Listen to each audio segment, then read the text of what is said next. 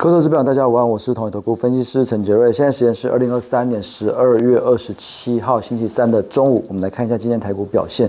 今天台股还是非常的强势哦。我们在解盘的时候，指数是来到了一七八五四，是涨了超过百点，是再创二零二三年的新高，非常的强势。那当然最今天最主要还是在电子股这边表现是比较亮眼的。今天包括这个全职股部分，包括像是联发科、宏基、联电、人保。涨幅都非常的大，都是超过三 percent，甚至宏基有涨到七 percent 以上。那全指股呃这边普遍都有一些这个年底做账拉抬的一个行情啊，所以带动指数不断的一个往上走。那另外今天涨停的股票也是或者强势的中小型股也是非常的多，包括新日新今天主要在反映苹果的手机这边可能会呃。在未来去做这个折叠手机，所以新日新这边有传出要送样，所以今天量能涨停。那另外像通家或者是一些新鼎啊、立志啊这种小型股，其实涨的都非常非常的多。那当然跌的股票也蛮多的，因为昨天像是这个台盛科哦，它的一个公司的说法说的比较保守，所以今天台盛科是重挫了九点五 percent，所以也拖累了细晶远的股票，像中美金这边虽然投信筹码是偏多的，不过今天也是跌了四 percent，环球金也是跌了二点七 percent。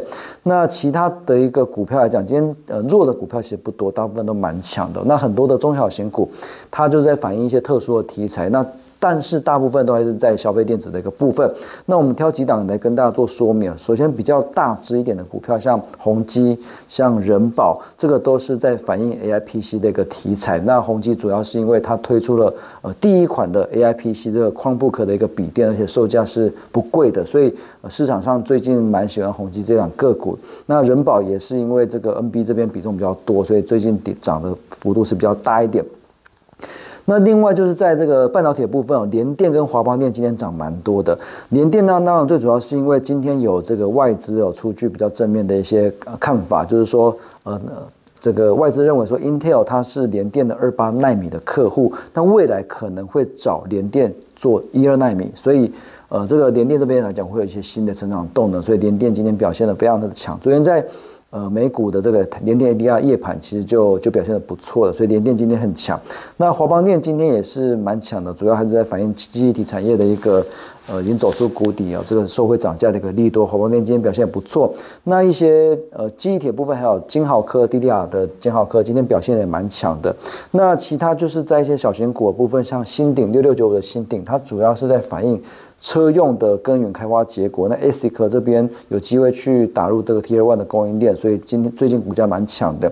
那通家的部分主要是反映苹果的这个 Type C 的接口，所以呃今天的股价也蛮强的。那呃，盘面上抢的股票非常的多了。那其实就像我们昨天呃跟今天早上解盘讲的，最近的市场就是在反映这个 CES 电子展，一月九号到一月十二号，在美国的拉斯维加斯举行的消费电子展。所以不管是 AI 手机、AI PC，或者是一些电竞啊，或者是一些什么消费电子相关的股票，其实最近应该都会是盘面上的一个热点。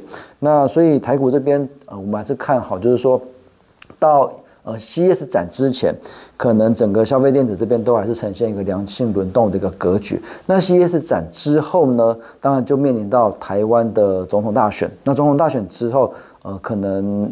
我觉得在总统大选之前，可能就会有一些人不想赌的，就会在总统大选之前陆陆续续的一个出脱，所以呃，可能在总统大选之前会有一些呃呃这个逢高获利的一个卖压。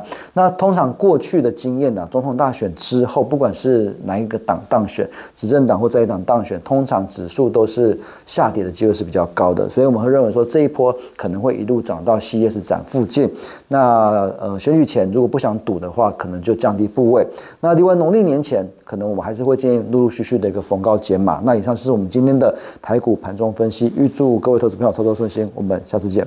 本公司与所推介分析之个别有价证券无不当之财务利益关系。本节目资料仅供参考，投资人应独立判断、审慎评估并自负风险。